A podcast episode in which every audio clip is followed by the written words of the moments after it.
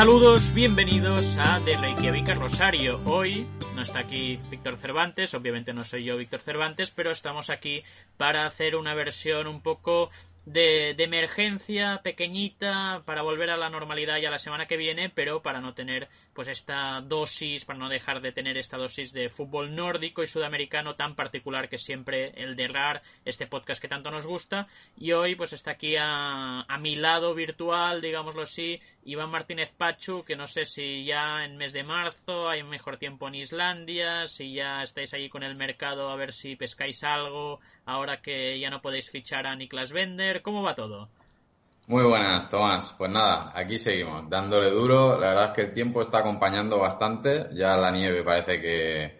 está cesando. Y bueno, pues ultimando ya eh, los últimos retoques de la plantilla, a ver si podemos encontrar alguna oportunidad en eh, los últimos días de mercado antes de que nos vayamos a España, porque dentro de dos semanas estaremos en Chiclana. El Selfos es un fijo en Chiclana. Así que este mes de marzo con, con muchas ganas. Bien, bien, bien. Pinta, pinta bien esas semanas por España para ver un poco más el sol, que obviamente aunque ya no haya tanta nieve ahí en Islandia, pues siempre es positivo y, y, no sé si habéis intentado fichar a Niklas Bender, que bueno, luego hablaremos de eso, pero seguramente es la, la noticia de esta, de esta semana, incluso tanto como Chapecoense o la Copa Libertadores. Sí, sí,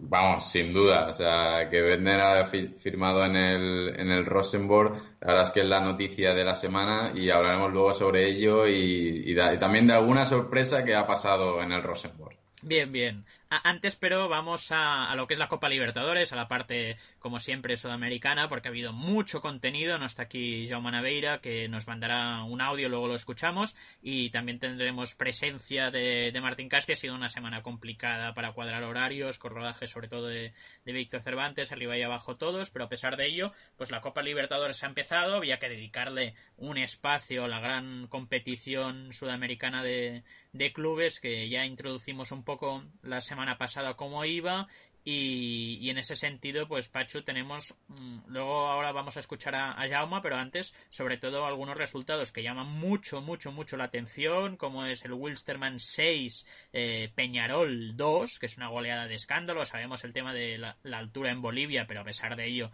pues es un resultado eh, muy, muy, muy contundente para uno de los equipos más históricos que forman parte de la Libertadores este curso. Y también, pues, una, un rendimiento, sobre todo irregular del fútbol argentino, quizá afectado por esa huelga, como podría ser pues el caso sobre todo más llamativo también de la goleada de San Lorenzo que perdió en Brasil 4-0 contra Flamengo. Pues sí, un rendimiento bastante bajo de los, de los argentinos, ¿no? Y, y yo creo que esa huelga o esa falta de, de, de, ritmo, ¿no? De competición, pues quizás les haya, les haya pasado factura. Al final, pues, eh, eh, para los equipos argentinos este ha sido prácticamente el primer partido oficial y, y bueno, pues sin duda que les ha pasado o, o que, han, que han sufrido, ¿no? En sus, eh,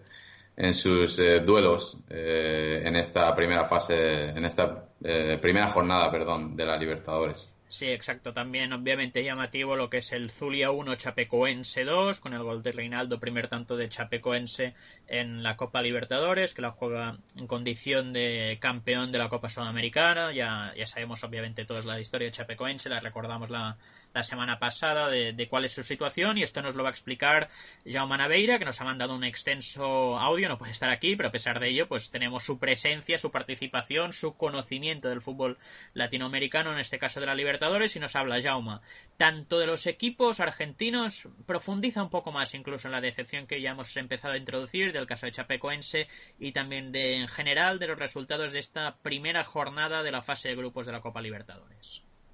¿Qué tal amigos de Derrar? Esta semana ha comenzado la Copa Libertadores y lo ha hecho con 12 partidos. Eh, nos quedan cuatro para la semana que viene, los que debutarán equipos como Atlético Nacional, vigente campeón, o dos de los argentinos, como Estudiantes y River Plate. Y ya que hablamos de argentinos, creo que hay que mencionar los malos resultados de los equipos de ese país porque ya sabemos la crisis que ha habido con su fútbol, la huelga que se ha producido en los últimos eh, tres meses, eh, porque no se ha jugado un partido oficial en Argentina desde el 18 de diciembre, por lo menos desde ese fin de semana, y yo creo que eso ha sido un factor decisivo para que hayan tenido tan mal debut los equipos argentinos. Ninguno ha ganado esta semana. El peor resultado, obviamente, es el de San Lorenzo, que perdió 4-0 en Flamengo ante, eh, 4-0 ante Flamengo en Maracaná en el partido que suponía la reapertura del templo del fútbol brasileño.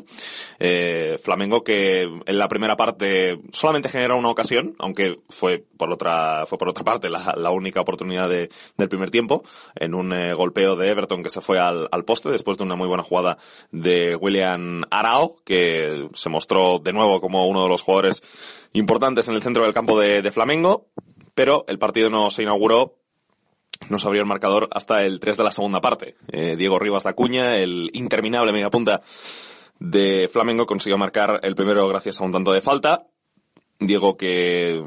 eh, obtuvo el gol con un golpeo sensacional, eh, un tiro desde la frontal del área en el que disparó a colocar, sobrepasó la, la barrera y acabó anotando el primer tanto de, del partido. Fue un gol en el que estuvo muy astuto Orlando Berrío porque el jugador colombiano que había entrado en el primer tiempo por la lesión de Mancuello, pues eh, justo en el momento de la falta empuja a Musis, que es el hombre, digamos, que eh, lo tiene mejor para poder eh, despejar de cabeza el golpeo de, de Diego desde la barrera. Y entonces ya como que le aparta de en medio y ese balón que no coge mucha altura pues puede ir dirigido a portería y acaba en, acaba en gol. Eh, luego ya, eh, la verdad es que San Lorenzo no, no tuvo respuesta. Eh, al contragolpe no, no generó ninguna, ninguna ocasión clara y fueron llegando los goles, ¿no? En el 17 del segundo tiempo marcó Trauco. Un, un gran disparo con pierna izquierda, también desde la frontal del área. Trauco que recibió la presión ahí de uno de los centrocampistas de San Lorenzo, consiguió girarse y una vez que encontró camino libre, pues sacó un gran disparo con pierna izquierda, encontrando el tanto del, del 2-0. El 3-0 es de Rómulo, del mediocentro más defensivo, del primer volante eh, de, de Flamengo eh, en un córner, eh, la pelota va al primer palo y típica prolongación al segundo en el que está Rómulo eh, para, para poder marcar. Y luego el cuarto es de Gabriel, eh, Gabriel que entró en la segunda parte por Everton y lo cierto es que sus minutos iniciales fueron, fueron realmente buenos. Eh, los, los minutos en los que estuvo en el campo eh, Gabriel, que fueron 10, pues generó, generó mucho. Eh, de hecho, forzó un penalti que luego falló Paolo Guerrero y a los dos minutos de ese penalti pues eh, consiguió marcar con un gran golpeo con, con, pierna derecha, un balón que se coló por, por la escuadra, eh, después de tocarlo eso sí Torrico, es un balón que es cierto que no va muy, muy esquinado, no va muy ajustado, pero es un buen golpeo, sobre todo por cómo recorta y cómo se perfila, ¿no? Por lo tanto, eh, Flamengo consigue una victoria autoritaria contra, contra San Lorenzo. Luego, en otros partidos a destacar de los equipos argentinos, pues eh, hay que hablar también del Godoy Cruz Atlético Mineiro. Este resultado yo creo que es mejor, la verdad. Eh, de hecho, los, los equipos que se puede decir que debutaban en la competición o que no la disputaban después de varios años, son los que mejores eh, marcadores han sacado. Godoy Cruz consiguió sacar el, el 1-1 frente a Atlético Mineiro con gol de Correa en el minuto 2 de partido. Luego es cierto que Godoy Cruz pues eh, terminó con, con, uno menos, aunque fue en los últimos minutos, eh, con la expulsión de, de, Ortiz, del jugador, del jugador paraguayo. Un eh, Godoy Cruz entrenado por, por el mítico Lucas Bernardi, el que fue jugador de Newell's Old Boys, el que también estuvo en el, en el Mónaco en su etapa de, de jugador. Y fue un partido en el que eh, Atlético Mineiro jugó su primer encuentro eh, a nivel sudamericano ya sin Lucas Prato, que eh, sabemos que se marchó a Sao Paulo, fue Fred, el ex 9 de la selección brasileña, el hombre que jugó en la posición más avanzada del, del ataque, y además acompañado por Robinho y por Rómulo Otero, el jugador venezolano, que yo cuando lo he visto no, no, no me ha convencido mucho, me parece un poco demasiado individualista, pero bueno, eso es otra, otra discusión.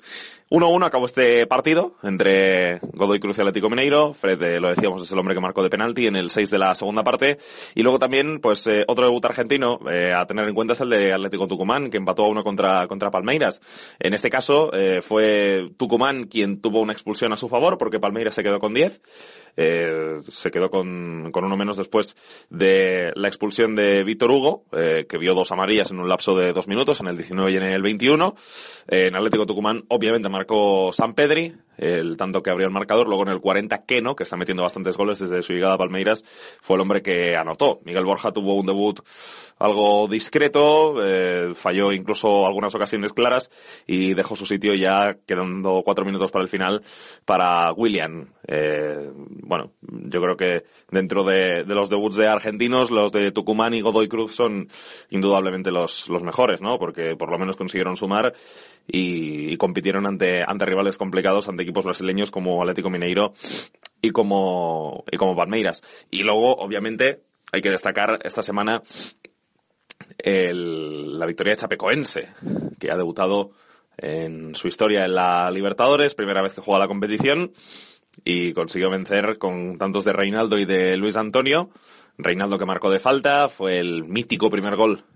eh, que marcó Chapecoense en la competición.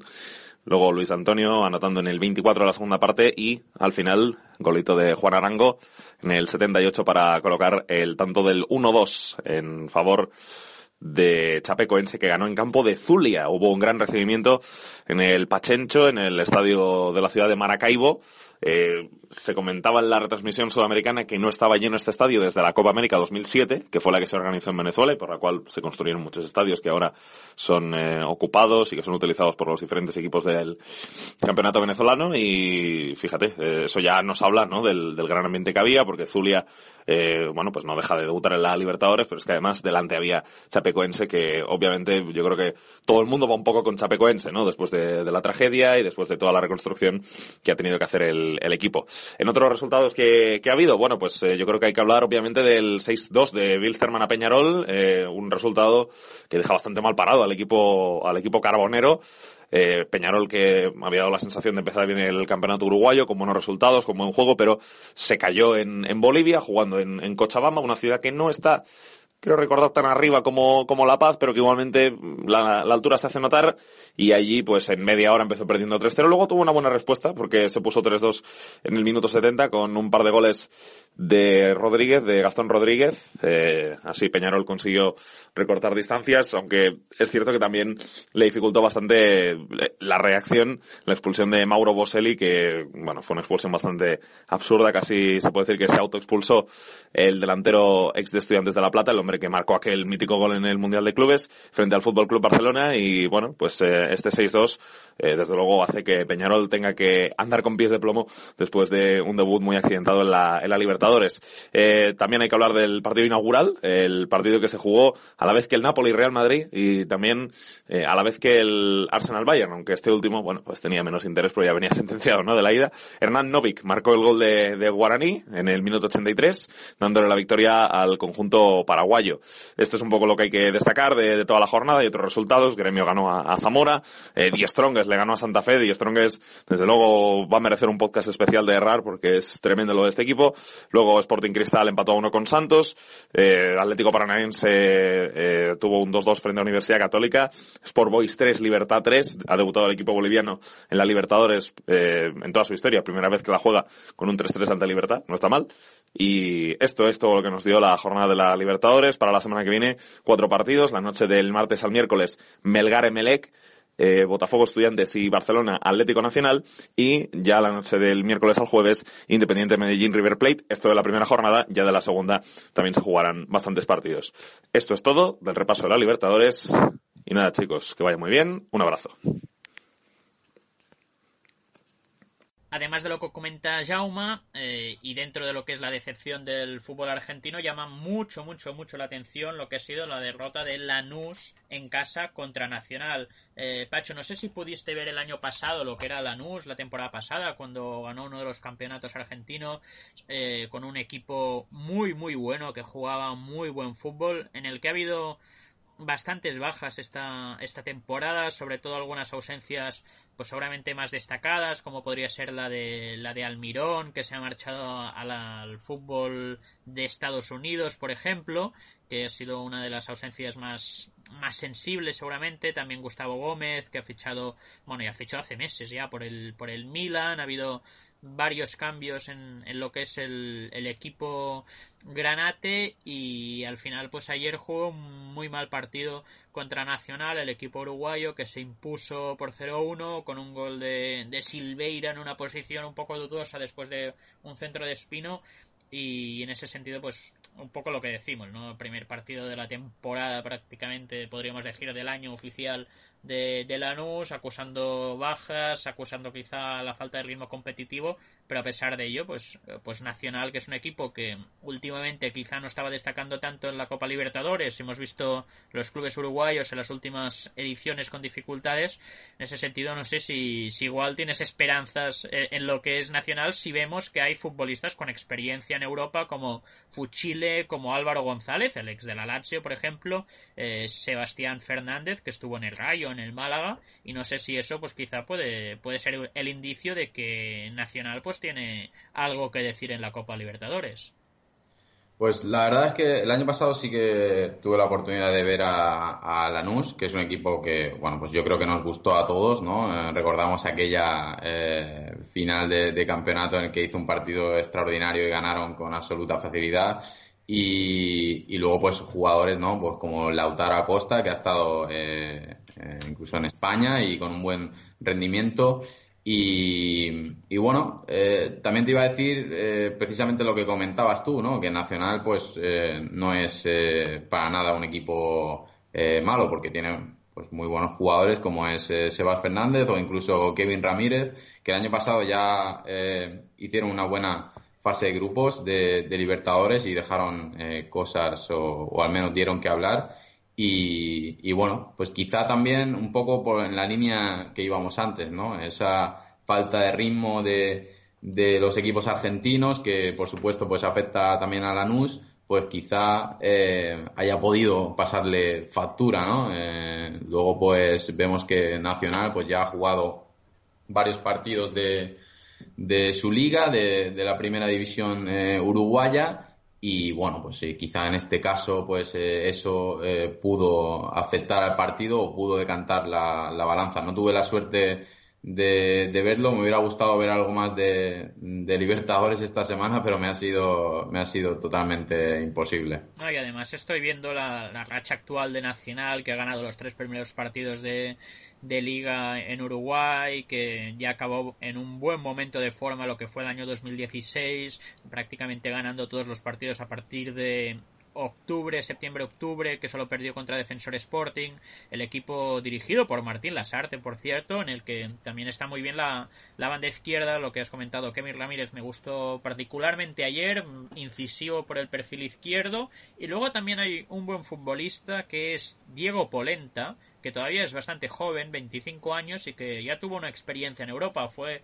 uno de estos futbolistas a los que captan muy jóvenes los equipos europeos esperando que haya un desarrollo, algo parecido, por ejemplo, a lo que ocurrió también con Tabaré Viudez, futbolista que entró luego en la segunda parte, que llegó a fichar por el Milan y que ahora mismo pues tiene un rol quizá algo más secundario. Viudez en Nacional, a pesar de haber jugado en Kashim Pasha, en Liverpool, pues el caso de Polenta es similar, lo fichó el Genoa en 2009-2010, después de destacar en las categorías inferiores, en un Mundial Sub-17, luego también con la Sub-20 marcó un golazo en 2011, creo, que dio la vuelta al mundo contra Chile, una conducción de un jugador que era lateral izquierdo entonces. Imagínate la situación, Pacho coge el, el balón, el lateral izquierdo, la línea del centro al campo, empieza a correr un poco como si fuera pues Gareth Bale cuando marcaba esos goles contra, contra el Inter por la banda izquierda, coge el balón, empieza a regatear a futbolistas y en ese caso desde una posición más retrasada que el galés, pues se marca un golazo de esos que, que da la vuelta al mundo y eso pues incluso pues convierte al chico,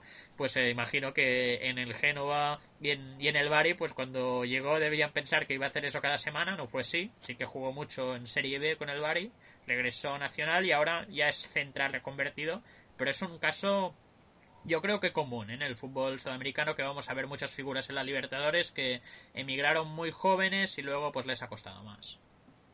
Sí, y muchos de estos, eh, muchos de estos casos se dan en Italia, que, que es un, eh, un, país que suele acoger a estos jóvenes eh, uruguayos, tanto uruguayos como argentinos, algunos incluso tienen la doble eh, nacionalidad. Y, bueno, pues de estos casos podríamos nombrar miles y seguramente que eh, podremos eh, seguir nombrando más de uno en el futuro. Sí, exacto. Por ejemplo, Miguel Borja, el futbolista ahora de Palmeiras, que tuvo una etapa precisamente en el Livorno, en Italia, que es el país que seguramente más apuesta por este tipo de, de futbolistas y luego pues ya pasamos a lo que es el, fútbol argentino, ¿no? Eh, comentábamos mucho el tema de Lanús, el tema de Godoy Cruz y Tucumán, los dos equipos que empataron que nos comentaba Jaume en el audio y es que tenemos ya fin de la huelga del fútbol argentino, ha vuelto ya el fútbol argentino de primer nivel después de varias semanas eh, detenido entre lo que fue pues el parón digamos propio del verano argentino y luego pues el inicio de una huelga que duró un par de semanas, ya hubo primer partido en el fútbol argentino, Vélez Sarfield 3, Estudiantes 2 y nos cuenta un poco mejor la situación nuestro amigo, compañero Martín Casti, que no puede estar hoy aquí acompañándonos, digamos, en lo que es eh, el podcast de tertulia, de comentarios, de interacción, pero sí que nos ha mandado un audio para contarnos lo que ha sucedido en el fútbol argentino y cómo ha quedado la situación por fin una buena noticia desde el fútbol argentino, se solucionó el paro de futbolistas y de hecho ya se ha iniciado la liga, eh, arrancó anoche con un gran partido entre Vélez Sarfield y Estudiantes de La Plata, un partido que definió Mariano Pavón en los últimos minutos, hizo un doblete, el mítico delantero argentino, el ex del Betis, ante precisamente pues un ex equipo suyo como, como era Estudiantes de La Plata, eh, un paro que se solucionó eh, un par de días antes. lo anunció el representante de, de, la AFA, del sindicato de futbolistas, en una comparecencia eh, ante los medios. Explicó que bueno se habían saldado ya las, las deudas eh, y que daba las gracias a todos los futbolistas por haber llevado así el, el conflicto, digamos, por, por haber apoyado sobre todo a los futbolistas de, de categorías inferiores, porque ya, ya comentamos que era más un problema de las categorías del ascenso, donde más deudas se acumulaban más que que de primera de la primera división argentina, pero todos los futbolistas apoyaron este este proceso, apoyaron al sindicato para que conseguir saldar sus deudas. Y según eh, comentaba Marchi, pues eh, se, se, ha conseguido, se ha pagado la totalidad de lo, de lo que se debía y se reanuda un campeonato que, que eh, arranca en la jornada en la jornada 15 que tiene a Boca como líder con tres puntos de ventaja sobre Newells un Boca que ha perdido para esta segunda parte del, del campeonato. Pues ha perdido a Carlos Tevez que sin duda pues es, eh,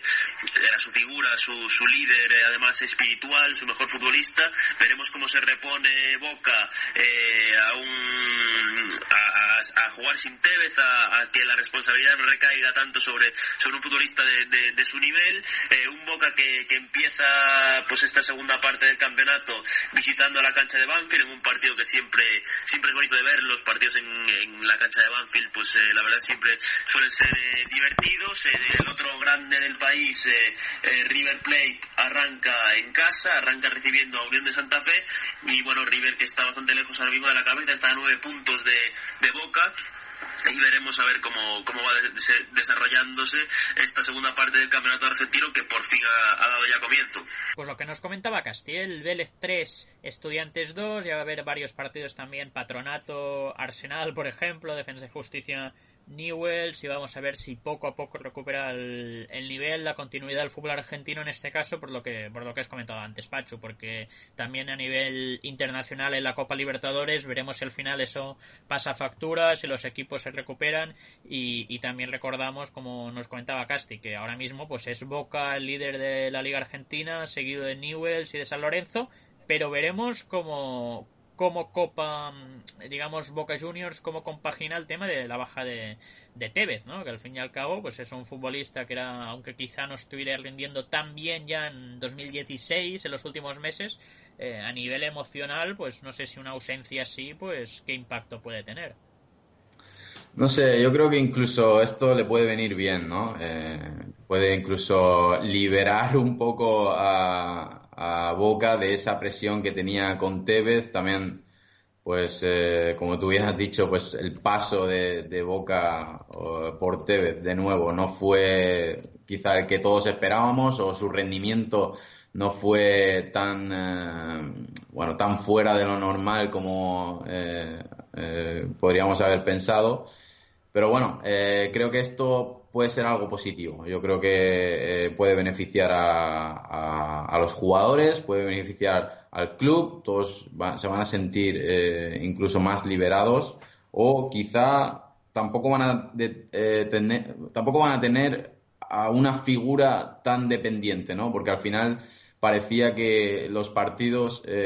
si no los resolvía Tevez, pues había una figura ahí a la que echarle la culpa o a la que señalar. Y creo que esto puede incluso beneficiar al club de Buenos Aires. Veremos también qué, qué, peso tienen los futbolistas más jóvenes. Bentancur, que hizo un muy buen sudamericano sub-20, pues ya lleva varias temporadas jugando con bastante asiduidad, siendo titular incluso en Boca Juniors. Y, veremos si estos meses antes del Mundial sub-20, pues está a esa altura, lo, lo están monitorizando, sobre todo la Juventus, que es el equipo que, que está más cerca de, ficharle. Además, hay una especie como de, cláusula, se comentó en su día, cuando liberaron a Tevez para que regresara precisamente a Boca, de cierta preferencia para fichar a algunos de sus talentos. Parece que Bentancur está un poco en esa lista. Y luego también veremos si Marcelo Torres, que fue uno de los goleadores de esa Argentina sub-20, pues también empieza a tener protagonismo después de marcar cinco dianas con las inferiores de Argentina, de mostrar bastante olfato, de estar en un buen momento en la reserva, porque al fin y al cabo, pues también esos futbolistas, pues seguramente son los siguientes que van a jugar, del mismo modo que los siguientes que pueden jugar dentro de unos años en, en Boca o en Argentina, pues no, no sé exactamente si tendrán el nivel, porque lo cierto es que en el sudamericano sub-17 Pacho Argentina se ha quedado fuera, es algo que ya prácticamente pronosticábamos en el podcast anterior, se ha quedado fuera Uruguay también en la primera fase, eso sí que ya estaba confirmado, y luego en el caso de Argentina pues es un poco eh, la historia de siempre, que en el sub-20 no le faltó mucho y en el sub-17 pues no estará en el mundial, no se ha clasificado por, para, el, para el hexagonal final, porque solo ganó un partido de cuatro. Mm, sumó tres puntos de doce posibles y además es que ya jugó el último partido sin nada que jugarse, porque ya Paraguay había hecho los deberes, había, se había clasificado y se vio superada por Brasil, Paraguay y Venezuela. Y el caso de Venezuela es que sería impensable hace cinco o seis años ver a Venezuela por encima de Argentina con regularidad. Es algo que pasó en el hexagonal final del sub-20, es algo que ha pasado también ahora en el sub-17. Pues sí, tienes razón. La verdad es que Venezuela, pues eh, estamos viendo que eh, en los últimos eh, años, ¿no? Pues incluso está sacando buenos jugadores y, bueno, pues interesantes jugadores y haciendo buenos rendimientos en las en, estos campeonatos, tanto en, en los sudamericanos sub 17 como sub 20. En el sub 20 ya pudimos ver jugadores muy interesantes como Soteldo o como Herrera, que al final, pues han acabado por salir a, buenos equipos, uno a Huachipato y el otro pues eh, se ha marchado al, New York City de la MLS. Y, y, bueno, pues al hilo de esto yo te iba a comentar que nosotros eh, aquí en el Selfos hemos empezado un, eh, un proyecto o una idea y es que ahora vamos a tener a una persona haciéndonos informes sobre el, el fútbol venezolano porque el otro día bueno, hace ya unas tres semanas más o menos, leía eh, un artículo eh, que no sé, quizás si, si, alguno de los oyentes lo habrá leído, era sobre el, fútbol venezolano, eh, estaba en la, la, pizarra del dt.com y hablaba sobre, eh, bueno, pues que en los últimos años el fútbol venezolano pues está, está mejorando mucho, además muchos chicos también están cambiando el béisbol por el fútbol que era eh, bueno uno de los handicaps que uno de los handicaps que, tenía el país. Y luego eh, decía en el, en el artículo que muchos de los jugadores que juegan en, primera división eh, bueno pues para, para el nivel de vida del país cobraban bastante bien pero ah, como su moneda el bolívar venezolano está tan bajo está tan devaluado, al cambio era muy poco dinero. Decía que había jugadores en primera que al cambio cobraban unos 50 eh, dólares o unos 100, 100 dólares más o menos. Entonces, claro, eh, pues se me ocurrió que quizás, pues no sé, eh, al final son jugadores jóvenes, son jugadores baratos y, luego pues sobre todo los jóvenes, ¿no? Y luego pues en su liga tiene una norma que, que un juvenil o un jugador bastante joven, no recuerdo ahora si era del 98 en adelante tenía que ser incluido en, en el once inicial. Entonces pensé, bueno, pues si un jugador de estos que cobra en su liga 50 o 100 euros, pues quizá económicamente y luego pues deportivamente para buscar un escaparate en Europa, les pueda ser interesante venir al Selfos, ¿no? Eh, entonces, bueno, inicié un, conversaciones con el club, les dije, oye, pues quizá podemos hacer scouting allí, podemos proponérselo a, una persona. Y después de hablar con varios agentes que me confirmaron la información, pues eh, ahora estamos eh, echándole un vistazo a la, a la, liga venezolana, a la primera división. Y, y bueno, pues no sé si, si utilizaremos esa información en el futuro para hacer algún fichaje o no, pero sin duda que tener la información nos va a servir mucho en caso de que, de que viéramos alguna oportunidad de, mercado. Y es por eso que, que, bueno, que yo he estado siguiendo a, a Venezuela en este, en este sudamericano sub-17 y la verdad es que he visto jugadores interesantes e incluso algunos que, me han pasado algunos representantes que, bueno, sus clientes o sus jugadores, por decirlo así, están, están allí jugando y, bueno, pues eh, voy a estar eh, atento a lo que pueda eh, ocurrir ¿no? en, estos, en estos partidos. Sí, es interesante en ese sentido porque en, el caso de Venezuela, además, es un país que está trabajando muy bien, que está introduciendo esas medidas que comentabas, como el hecho de tener a un futbolista pues, sub-20 o juvenil siempre en las alineaciones de, la primera división. Hay varios chicos de, esta misma sub-17 que ya gozan de relativa experiencia en primera y, y en ese sentido, pues yo de lo que he podido ver de, Venezuela me ha gustado bastante Chalbaut, el futbolista de banda, con cierto regate, cierto desequilibrio, pero también es cierto que, en el caso de Venezuela pues, pues empezó perdiendo contra, contra Chile, que es el equipo anfitrión de este sudamericano, y entonces pues ahí la, la sensación es que puede ser que que la pelea de, de, lo, de, la Vinotinto esté con Ecuador y con Paraguay por la, por la cuarta plaza, porque Chile, pues con el factor de anfitrión, pues está fuerte. Colombia también ha empezado muy bien el torneo, ha estado ganando bastantes partidos. Me apetece mucho ver a, al equipo cafetero eh, en este torneo y, veremos, ¿no? En el caso de, de, lo que comentas con el Selfos, no, no sé si hay muchos jugadores, digamos,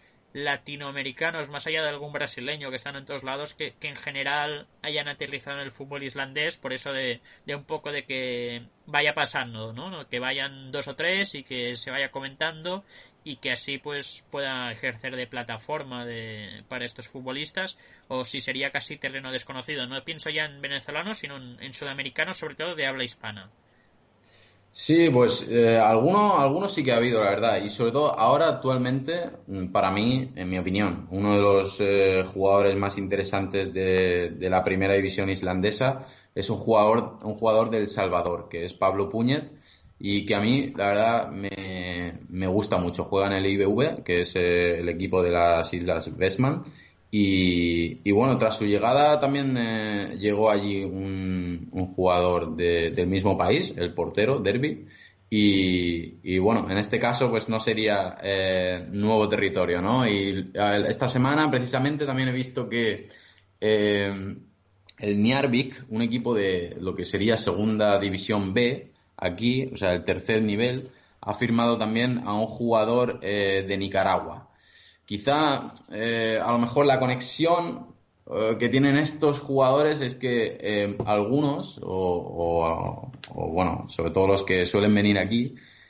normalmente han estudiado en, en América. O sea, han estudiado en universidades americanas y luego, pues, a ver, Islandia y, y América no es que esté muy cerca, pero eh, bueno, pues hay una conexión eh, ahí un poco extraña, ¿no? Una conexión ahí que, se da. Muchos jóvenes islandeses se van a América a estudiar y, hemos visto aquí que eh, en Islandia hay facilidad para que vengan los jugadores americanos. De hecho, nosotros tenemos uno en el Grindavik, que es un, eh, un equipo que acaba de ascender a Primera División. Hay otro. O sea que hay una, pequeña conexión ahí, ¿no?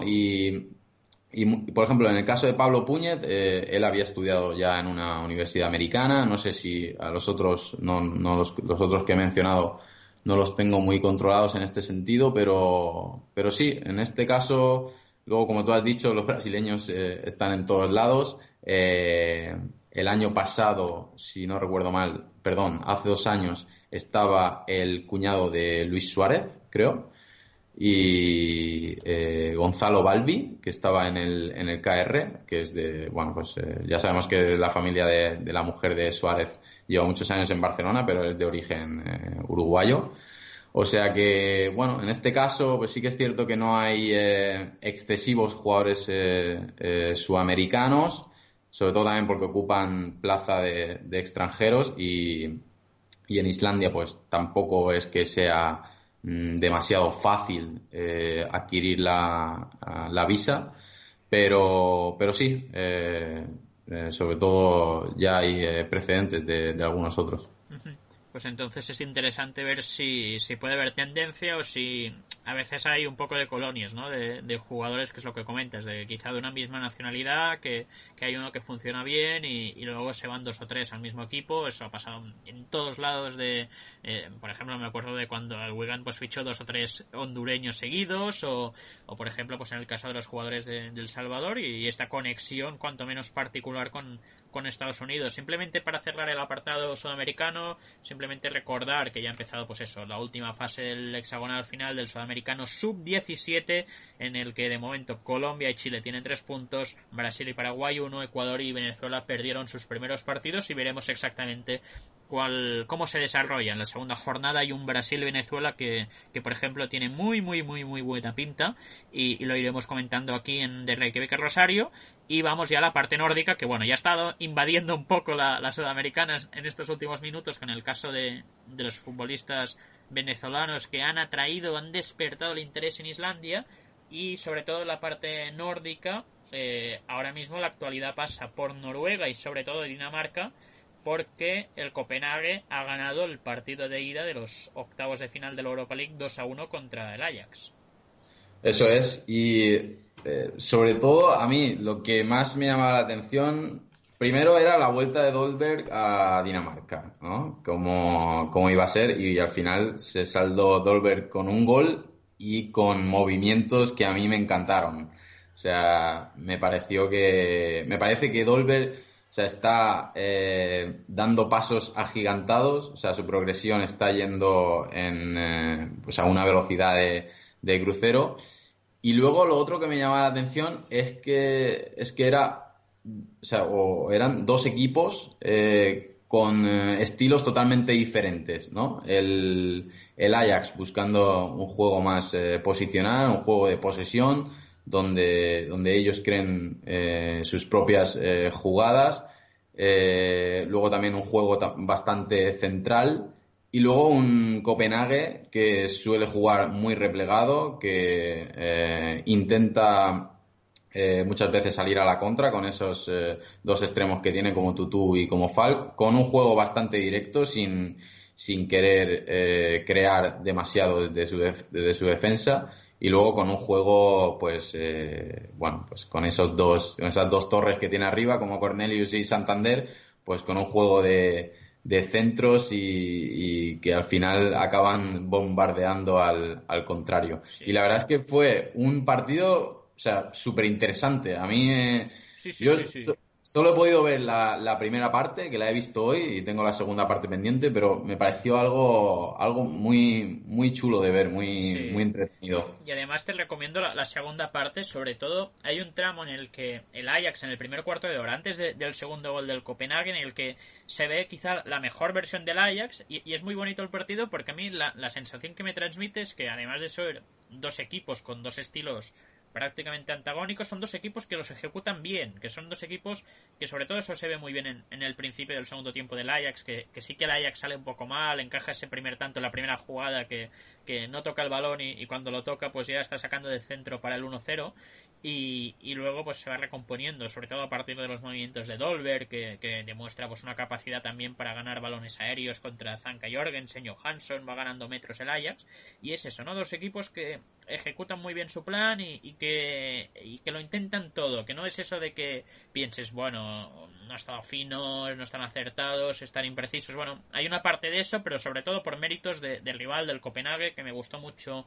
ese 4-4-2 muy compacto, con un muy buen partido, por ejemplo, de Euros Matic, que fue creciendo, el hermano de Nemanja, por cierto, eh, que también pues en esa posición quizá con un poco más de recorrido en el sentido de que es Quist quien le guarda la, posición y, Matic quien asume un poco ese rol de, de Delaney, de, de, avanzar un poco, de dirigir el juego de vez en cuando y con Falk también haciendo mucho daño además del primer gol y, fue un partido sobre todo muy bonito, ¿eh? que lo gana Cornelius con ese cabezazo desde la banda derecha que hay al centro y Cornelius que se anticipa a Delig, que es un central de 17 años que creo que jugó bastante bien, pero que luego en lo que es la disputa física contra los dos puntas pues sufre porque al fin y al cabo en eso está más por hacer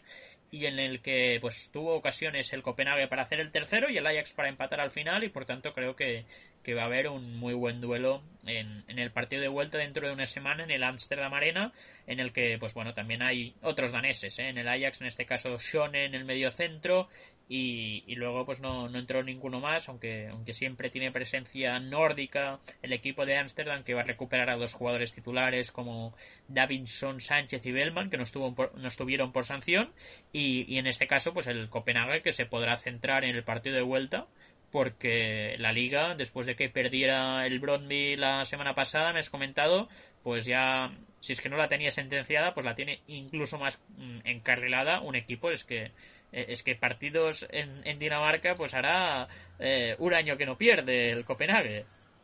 Sí, y antes de esto eh, quería volver un, segundo al, partido. Es que fue el debut de, David Neres, y que bueno que que brilló en el, eh, en el sudamericano eh, sub-20 y para hacer esta conexión de Reykjavik a, a Rosario no quería dejar pasar la, la oportunidad de, mencionarlo que recordemos que el, el,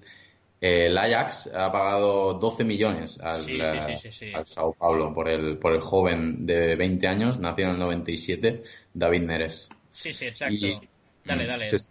Y sobre lo que comentabas de la liga, pues bueno, yo el otro día vi el Bromby Norjaland. La verdad es que eh, es interesante siempre ver al Norjaland, ¿no? Porque es un equipo eh, muy joven, o sea, con jugadores eh, súper, súper jóvenes. Además, o sea, miras la, fecha de nacimiento de, de todos y, prácticamente ninguno pasa del 95. Hay jugadores muy, muy interesantes como, como Marcondes, que, que marcó gol. Y el Brondby que se dejó bueno, pues eh, dejó puntos en casa, perdió 2-3 contra, contra Norjalan, como he dicho, y, ya pues eh, si hablábamos de que había liga prácticamente sentenciada, pues el Bromby se lo pone eh, mucho más fácil al, al, Copenhague, dejándose puntos en casa, cuando a lo mejor podíamos prever, ¿no? Que era iba a pasar un poco al revés, que quizá Copenhague iba a ser el que se dejara un poco eh, algunos puntos ya debido a que, a que tenía un, un, gran margen y también a que tiene la, la Europa League por en medio, pero parece que está ocurriendo al revés y bueno, pues la liga mucho más eh, encarrilada. Pero si alguno de nuestros oyentes tiene curiosidad y le apetece ver algún partido de, del North se lo recomiendo porque sí que es cierto que, bueno, a veces pecan un poco de,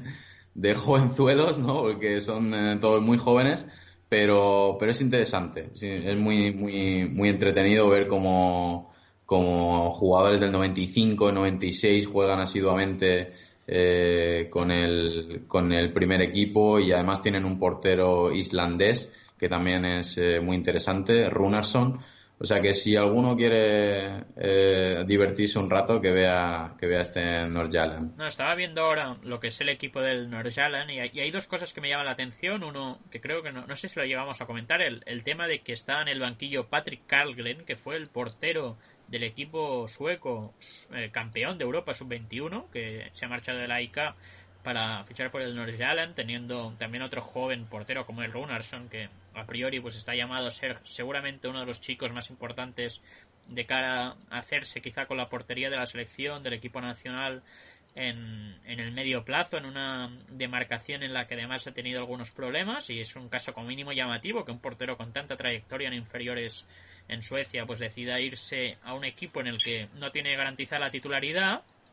Sí, además, eh, o sea, su llegada eh, viene un poco propiciada por la lesión de Grotuisen, que era, bueno, que está cedido precisamente por el Ajax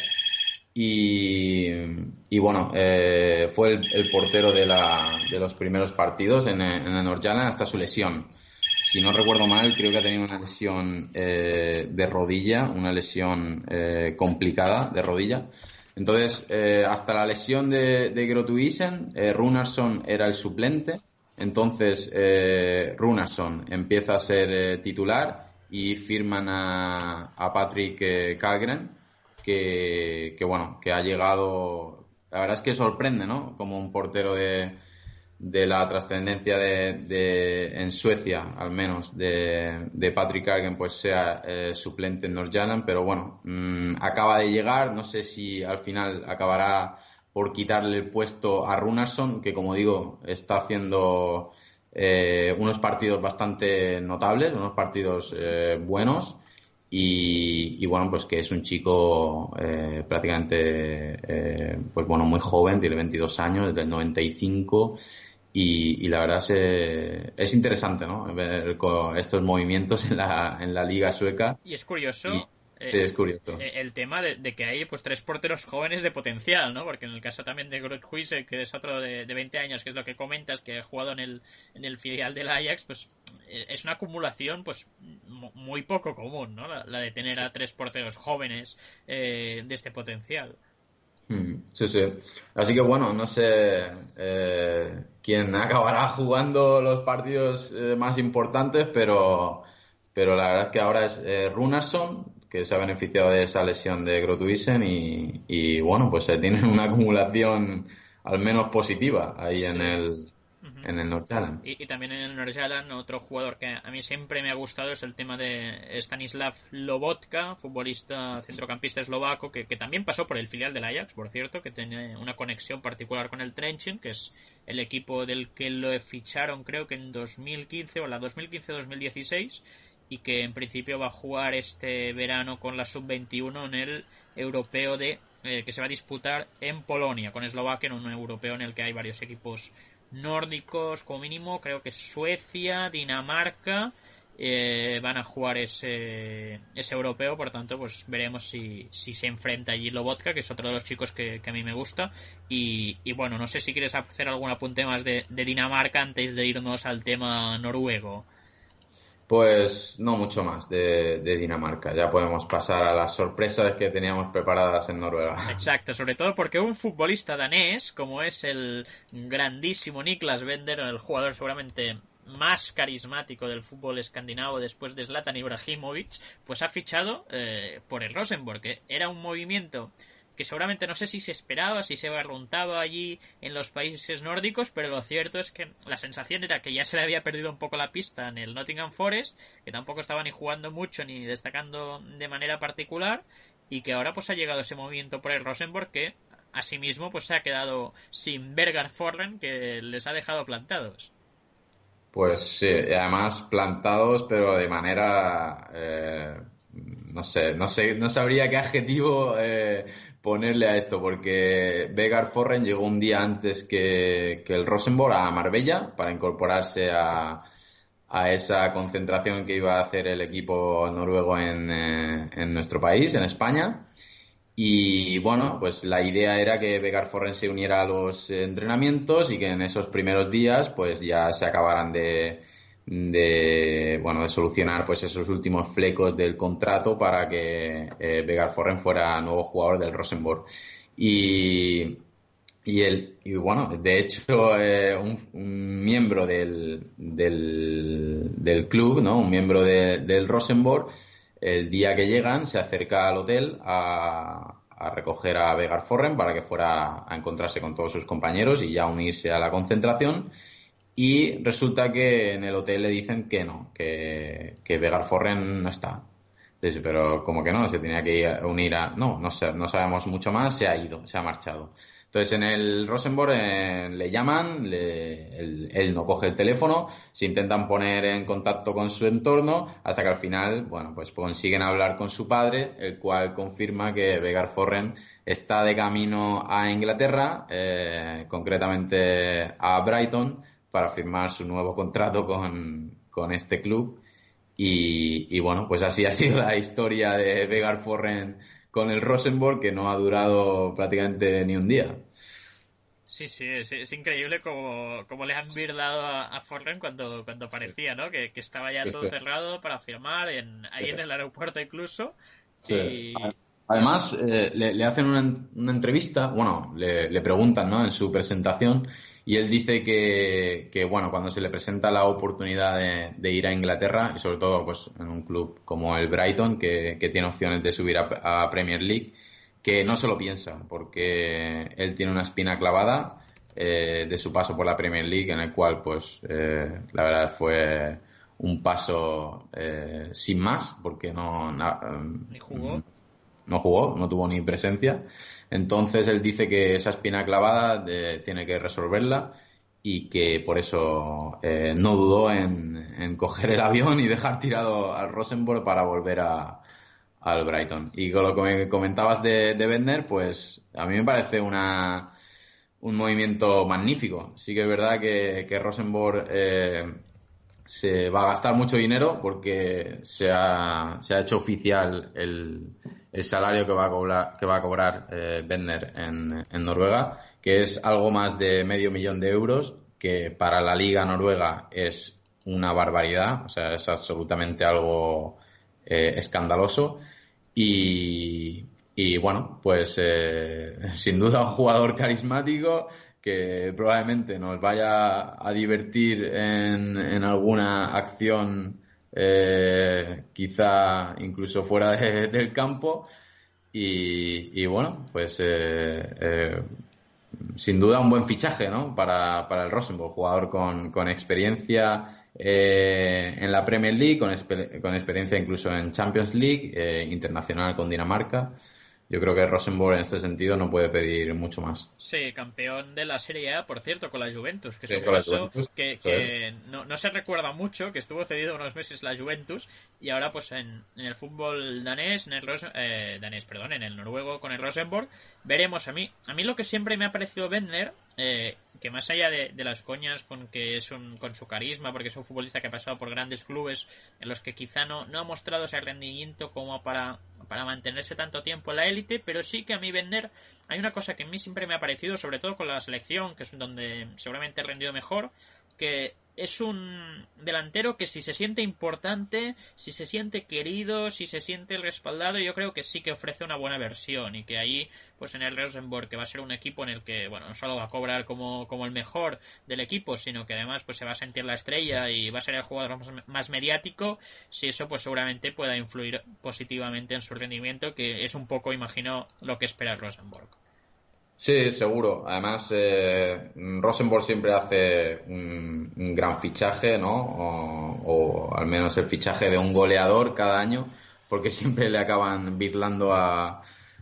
su goleador. Eh, entonces, en este sentido, Bender va a ser, eh, bueno, pues la, figura principal de este Rosenborg. Va a ser también un equipo hecho a su medida, ¿no? O que va a jugar al a, explotar las características de, Niklas y, luego pues que también arriba va a tener eh, eh, compañeros de, ataque, ¿no? Como Paul André Helan, que es pues yo diría que el mejor o, prácticamente el mejor eh, extremo de la, de la liga y luego pues Musa Bakenga o Yannick Delanlay pues van a van a ayudar mucho a que, a que Bender pues seguramente haga una buena cantidad de, goles y tenga un rendimiento eh, óptimo en, Noruega. ¿Te apuestas algún número a Bender? ¿A cuántos marca? Eh, venga, va, voy a apostar, voy a decir que me mete más de 15. Bien, bien, yo estaba pensando entre unos 15 también alrededor, o sea que ya más o menos estamos bastante de acuerdo que, es lo que puede marcar, veremos, ¿eh? podemos ahí en el hashtag de RAR en, en Twitter pues estaremos atentos a ver eh, cuáles son las apuestas de, de Niklas Bender, si, si le da para ser bota de oro, para ser Pichichi en, en Noruega, lo, veremos, en cualquier caso, también para, para ir cerrando ya el podcast, que, que no nos vayamos más de tiempo, eh, he visto que ha entrado una, una pregunta en el formulario de la web de marcadorin.com. Se, puede, se nos puede escribir eh, también a, a mi.marcadorin.com. Y había una, una pregunta que me ha parecido interesante de González, que bueno, firma como John, eh, que creo que es la misma persona que nos ha mandado otras veces preguntas de hace unos días y que, y que bueno, nos pregunta por varias cosas, más allá de si espera a la entrevista con el futbolista español de las Islas Feroe que estaba trabajando Víctor, que veremos cuánto lo podemos tener. Preguntaba por el por lo que están haciendo ahora mismo futbolistas suecos. Nos preguntaba por Par Zetterberg y Christian Williamson, que básicamente todavía están retirados. Williamson, mitiquísimo jugador sueco que se retiró hace nada, hace un par de años todavía, y que aún no se sabe muy bien qué hace, pero sí que el caso de Freddy Ljungberg, no sé si lo has visto, Pachu, pero tiene pinta de, de, que va a hacer carrera como entrenador, ¿eh? porque ha estado entrenando al, al Arsenal sub-15, sub-16 y lo ha llamado el Wolfsburgo para hacerse cargo del equipo como asistente, acompañando a Andris Jonker, por tanto, un caso cuanto menos curioso de Lumber. Seguiremos aquí su carrera. Y luego te pregunta una cosa para ti, que no sé si va a ser un atraco, pero yo te lo pregunto si no lo estudiamos para otro día. Y es si en algún momento esta temporada ha habido algún cambio con los derechos de televisión en Islandia después de la Eurocopa. En el sentido, imagino, de, de si después del éxito del fútbol islandés en la Eurocopa, no sé si tanto televisión pero ¿notas ya algún cambio en lo que ha sido el fútbol islandés? ¿En que se apuesta más? ¿En que hay más dinero? No sé si ha habido algún cambio tan cortoplacista después de la Eurocopa. A ver, eh, vamos, eh, sobre lo que me decías de Ljungberg, lo único que leí era eh, una noticia o unas declaraciones de Wenger en las que decía que, que le había prometido volver un día al Arsenal. Mm, eh, fue lo único que vi. Entonces ahí ya me enteré que, bueno, que, iba a ser el, asistente de, mm, en el Wolfsburgo y, bueno, pues eh, la verdad, eh, al final para estos jugadores tan míticos, ¿no? Que han tenido tan buenas carreras, pues siempre es, es más fácil, ¿no? Iniciar la carrera como entrenadores y, bueno, esta primera experiencia en el fútbol profesional como entrenador, pues le llega a, a de manera eh, rápida y, bueno, pues ojalá podamos ver un día a Ljungberg, no sé qué decir, en el, en el Ostersunds haciendo un fútbol eh, magnífico. Y sobre lo otro, pues, a ver, en Islandia, eh, a ver, digamos que hay un hándicap que a la vez es algo positivo también. Y es que en el fútbol o, en la televisión, ¿no? En la televisión que, que retransmite, que retransmite el, fútbol, eh, da tanto fútbol masculino como femenino. Y eh, al menos hasta el año pasado pagaba los mismos por el derecho, pagaba lo mismo por el derecho masculino que femenino. Entonces, en este sentido, eh, bueno, pues hasta el momento no ha habido Mm, ningún cambio más allá de que, bueno, la televisión está dando más, eh, más partidos de la Copa de la Liga, que yo creo que era algo que ya se preveía incluso antes, de la, antes del éxito de la Eurocopa. Lo que sí eh, creo que va a cambiar un poco va a ser eh, ya no el interés en la liga, sino el interés en la selección. Porque hasta hace prácticamente dos años todo el mundo me decía que era bastante fácil eh, ir al, al estadio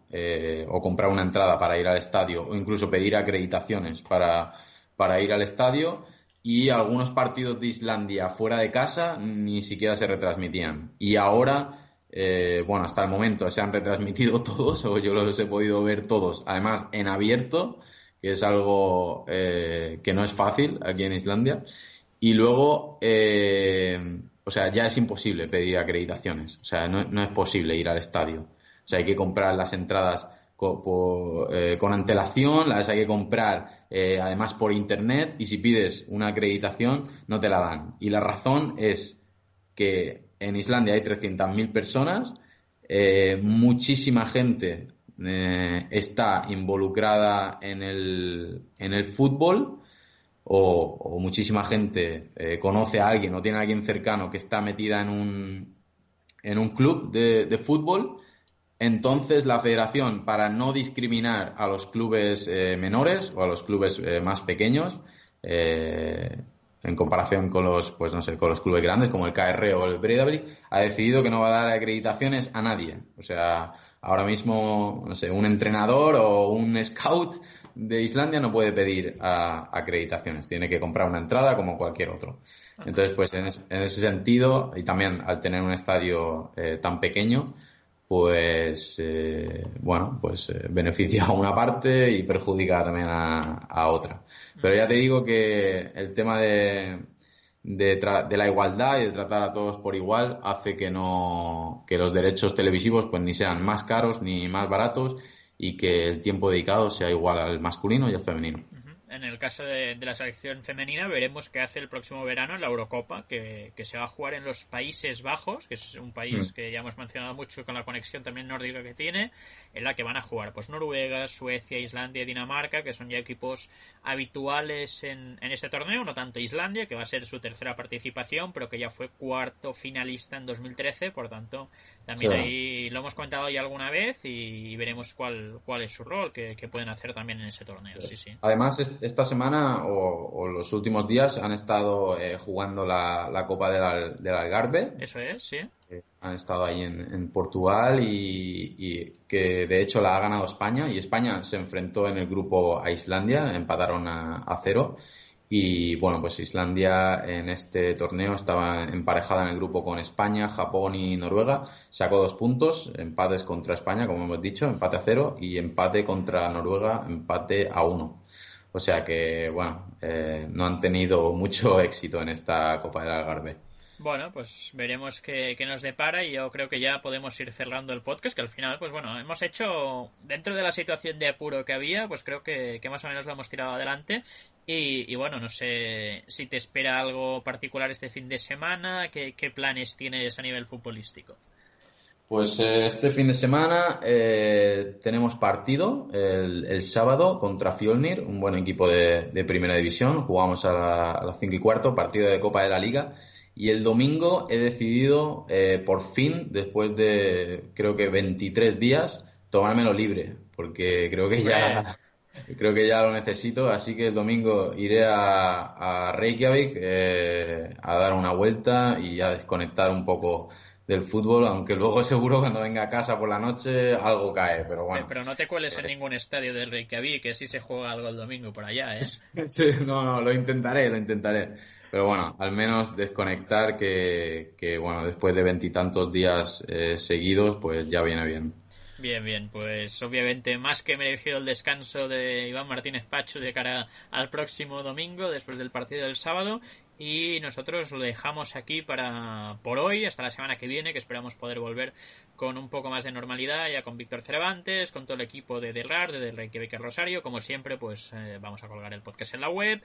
leemos los comentarios, estamos atentos también a las menciones en el hashtag de R-A-R, como siempre aquí en Del Rosario. Un placer, Pacho. Espero que hayas disfrutado del día de hoy, de este podcast. Pues sí, lo disfruto como, como siempre, a pesar de, la, de, las bajas, pero la verdad es que eh, creo que hoy hemos tenido información eh, bastante entretenida. Así que nada, eh, un abrazo y buen fin de semana. Perfecto, pues hasta la próxima y ya volveremos con normalidad, sin tantas lesiones y tantas bajas como pues a veces acumulamos el arsenal de Wenger, que está de moda estos días, así que hasta la próxima, chao.